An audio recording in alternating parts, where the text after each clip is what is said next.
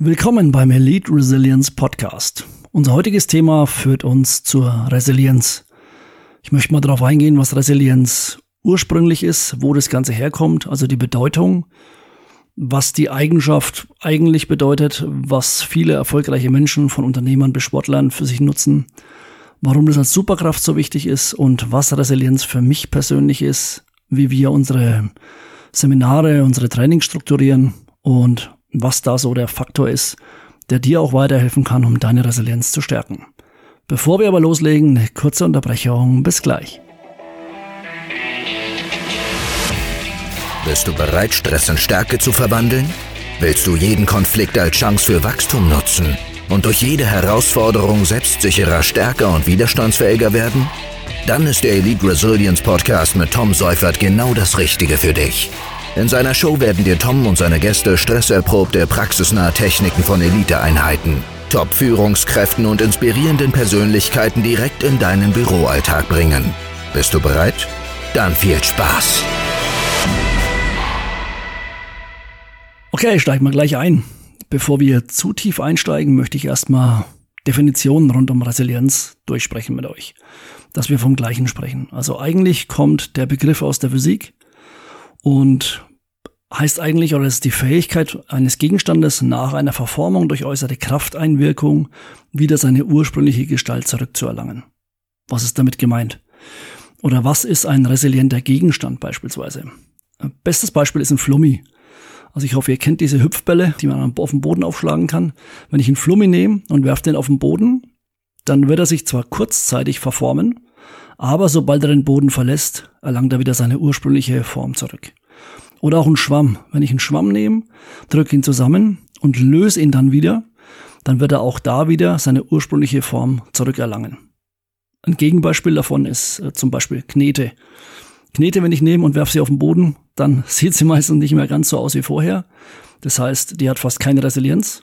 Die verformt sich am Boden und bleibt einfach liegen. Jetzt haben wir den Begriff aus der Physik. Jetzt geht es natürlich darum, was ist Resilienz für den Menschen.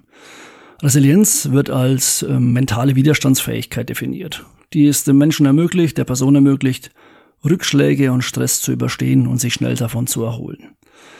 Ich werde im Laufe der nächsten Folgen auch auf Stressmodelle eingehen, Auswirkungen von Stress, ein paar Praxisbeispiele im Job nennen, in Konfliktsituationen, im Einsatz.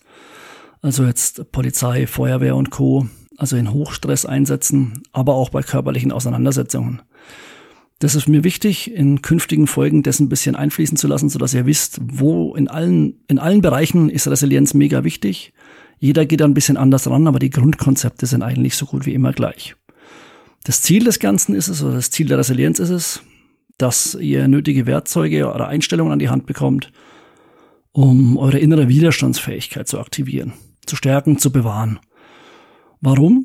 Habt ihr eine hohe Resilienz? Dann seid ihr von, lasst ihr euch von äußeren Kräften nicht umhauen. Wie jetzt Schicksalsschläge wie Krankheit, Verluste und Co.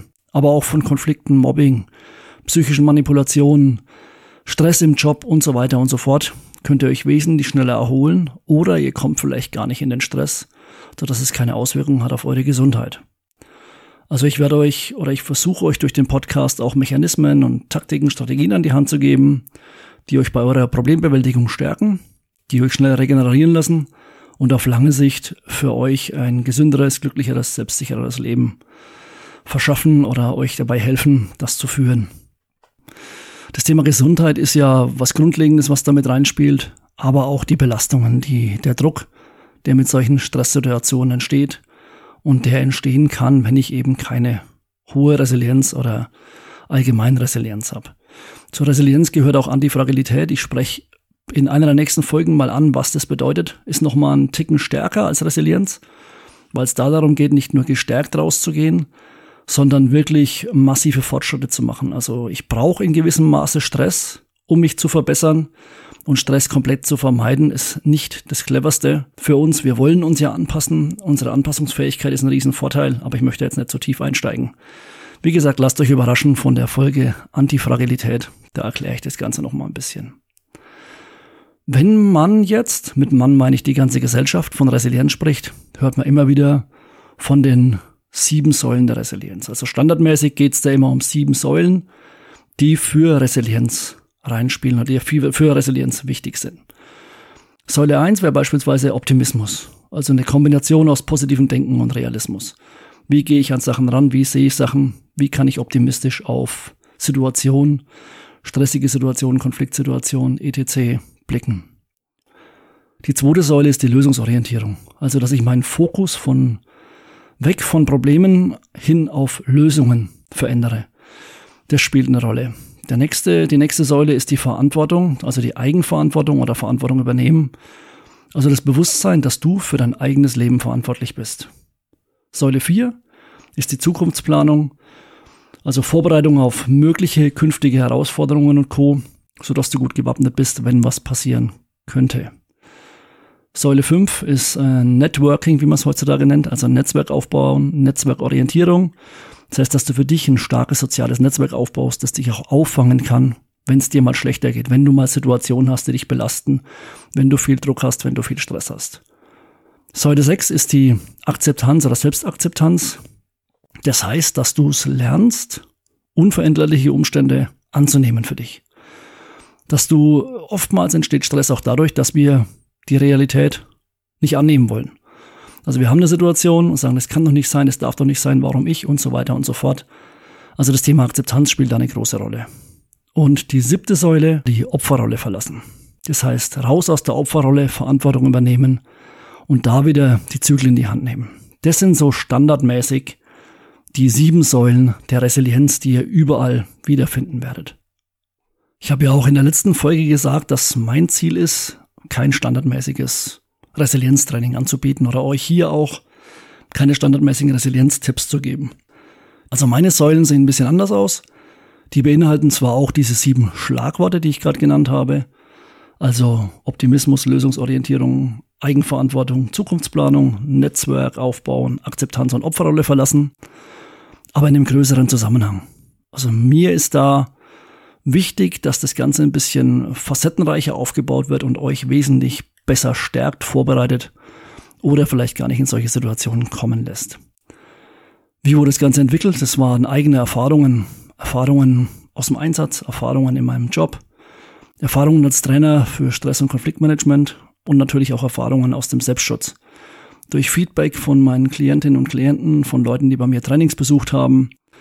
Also so die letzten 10, 15 Jahre fließen damit ein. Wie gesagt, auch eigene Erlebnisse, die ich machen durfte, musste, je nachdem, wie man sieht.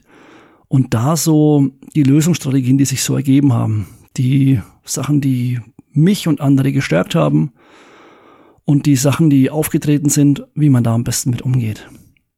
Genau, ich meine, meine Methode werde ich auch nochmal in einer separaten Folge erklären, wie ich das Ganze aufbaue, wie wir das Ganze aufbauen, aber da geht es auch ein bisschen so das Bewusstsein ein bisschen aufzubauen, Wahrnehmung von Stresssignalen von mir selbst, von der Umgebung, auch für Thema Mobbing, Diskriminierung, Sexismus, destruktive Verhaltensweisen, Manipulation und Co. Also ihr seht schon, das ist allein dieser eine Punkt ist schon wesentlich höher. Ich habe im Endeffekt fünf Punkte für mich. Das Thema Entschlossenheit. Also wie kommuniziere ich effektiv? Wie setze ich meine eigenen Grenzen durch? Wie kann ich mich in stressigen Situationen behaupten? Wie kann ich negative Einflüsse abwehren? Der nächste Punkt bei mir ist, ist die Anpassungsfähigkeit. Also wie kann ich mich an schnell wechselnde Situationen anpassen? Wie schnell und effektiv kann ich das? Wie kann ich mich an Stresslevel anpassen? Körperlich, aber auch mental. Wie kann ich mich antifragil machen? Da ist wieder das Schlagwort. Und wie kann ich lernen aus diesen Herausforderungen, die auf mich zukommen werden? Das wird immer passieren, außer ich schließe mich zu Hause ein.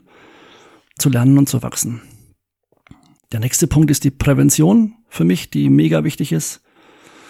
Also Techniken und Strategien, um stressreiche Situationen und Konflikte zu vermeiden oder zu minimieren. Vermeiden nicht im Sinne von weglaufen, sondern vermeiden im Sinne von, ah, ich erkenne es frühzeitig und kann damit arbeiten. Aber auch das Arbeitsklima zu fördern, dass es positiv wird. Um mich ein bisschen um meine Teams zu kümmern, die ich habe. Oder um meine Teamkollegen, die ein bisschen besser zu verstehen und hier ein respektvolles und konstruktives Verhalten zu fördern. Und der letzte Punkt ist die Transformation. Keine Sorge, nicht zu esoterisch, ich steige da nicht zu tief ein. Da geht es um die Überwindung von Herausforderungen, die Weiterentwicklung meiner Fähigkeiten und vor allem auch des Selbstbewusstseins, der Selbstsicherheit. Was kann ich da machen, wie kann ich da ansetzen, um dann für mich im Endeffekt am Ende eine hohe Resilienz zu haben. Wenn ich mich besser kenne, wenn ich andere besser kenne, wenn ich mich auf verschiedene Situationen vorbereite. Also ihr merkt, das Thema ist super umfangreich. Für mich persönlich, wie gesagt, super interessant, sonst hätte sich's nicht in die Richtung entwickelt. Jetzt ist natürlich die Frage für dich, wie kannst du resilienter werden? Auch da werde ich jetzt die nächsten Folgen immer wieder mal Beispiele geben oder Möglichkeiten geben, wie du an deiner eigenen Resilienz arbeiten kannst. Was du jetzt aber bereits schon machen kannst, was ich zum Beispiel auch bei Seminaren und Trainings zu Beginn immer mache, ist diese sieben Säulen, die ich vorhin genannt habe. Auch wenn das nicht meine persönlichen Säulen sind, aber es sind erstmal sieben Säulen, mit denen man gut arbeiten kann, wo man sich gut reinversetzen kann, mal für dich zu bewerten. Das heißt, dass du ein besseres Verständnis bekommst für deine aktuelle Resilienz. Also nimm dir mal einen Zettel und einen Stift, schreib dir mal diese sieben Säulen auf, also diesen Optimismus, die Lösungsorientierung, die Eigenverantwortung, die du übernimmst, die Zukunftsplanung, dein Netzwerk, das du aktuell hast, die Akzeptanz von unveränderlichen Umständen und das Thema Opferrolle. Und schau mal auf einer Skala von eins bis zehn, wo du dich aktuell bei diesen Schlagworten spontan einsortieren würdest. Wobei eins heißt, das habe ich noch gar nicht für mich verinnerlicht und zehn heißt, da bin ich perfekt. Das mache ich schon optimal. Und dann hast du schon mal für dich einen Richtwert, von wo aus du das Ganze startest. Und dann kannst du jetzt nach und nach die Folgen nutzen, die Tipps nutzen, auch aus den Interviews die Tipps nutzen und für dich schauen, was kannst du davon umsetzen, was kannst, was bringt dich da weiter und dann regelmäßig für dich diese Einordnung machen. Immer wieder diese sieben Säulen anschauen und schauen, okay, habe ich mich irgendwo verbessert? Wo stagniere ich noch? Wo könnte ich vielleicht ausbauen? Und wie kann ich das Ganze ausbauen? Wie gesagt, sieh diesen Podcast ein bisschen so als Praxistrainer, als Trainingsmöglichkeit, als persönlichen Coach, nenn's wie du möchtest, und schau, dass du da wirklich zeitnah immer wieder für dich an dir arbeiten kannst. Das ist nicht viel Zeit, die du nutzen musst dafür, aber die bringt dich enorm weiter. Wenn es dir aktuell gut geht, wenn du aktuell keine Herausforderungen hast, weder Konflikte noch Stress noch sonst was, perfekt, dann bereite dich auf künftige Situationen vor. Wenn du schon was hast, dann nutze es gleich. Oder natürlich, was dir immer frei steht, schreib mich gerne persönlich an, kontaktiere mich gerne persönlich, um da mal drüber zu sprechen. Vielleicht kenne ich jemanden, der dir weiterhelfen kann, vielleicht kann ich dir direkt weiterhelfen, vielleicht kannst du ein Seminar oder ein Training von mir besuchen. Wobei ich dieses, diesen Podcast hier nicht zum Vermarkten meiner Trainings und Co. Äh, nutzen möchte, sondern wirklich dir was an die Hand geben möchte, was du nebenbei hören kannst und was dich vielleicht dann Tag für Tag, Woche für Woche ein bisschen weiterbringt. Das Gute ist ja, Resilienz kann man erlernen. Es gibt Menschen, die sind von Natur aus resilient. Da macht auch die Erziehung ein bisschen was aus, ähm, je nachdem, wie meine Eltern sich mir gegenüber verhalten haben und Co. Aber ich kann es erlernen. Erlernen durch Training. Ja, anstrengend, es gibt keine Pille, die du nehmen kannst und bist dann automatisch resilienter, widerstandsfähiger. Aber du kannst es erlernen. Und oftmals geht es auch sehr zügig, je nachdem, wie du die Sachen aufnimmst, wie viel Zeit du nimmst dafür. Okay, ich hoffe, dieses, diese Kurzform von dem Podcast war jetzt gar nicht so lang mit knapp 13 Minuten. Hat für dich wieder ein paar Eye-Opener beinhaltet. Hat dir ein bisschen weitergeholfen. Ich sage ja jetzt nach und nach werden die Folgen dir einzelne Methoden, Techniken, Strategien an die Hand geben, die du für dich direkt umsetzen kannst. Das war jetzt mal dafür gedacht überhaupt, dass wir auf einen Nenner kommen, dass wir über das Gleiche sprechen, wenn wir über Resilienz sprechen. Ich wollte dir ein bisschen meinen Blickwinkel darstellen, dass der ein bisschen anders ist als der von den meisten. Ich finde normale Resilienztrainings super. Also diese, die primär mit diesen sieben Säulen arbeiten.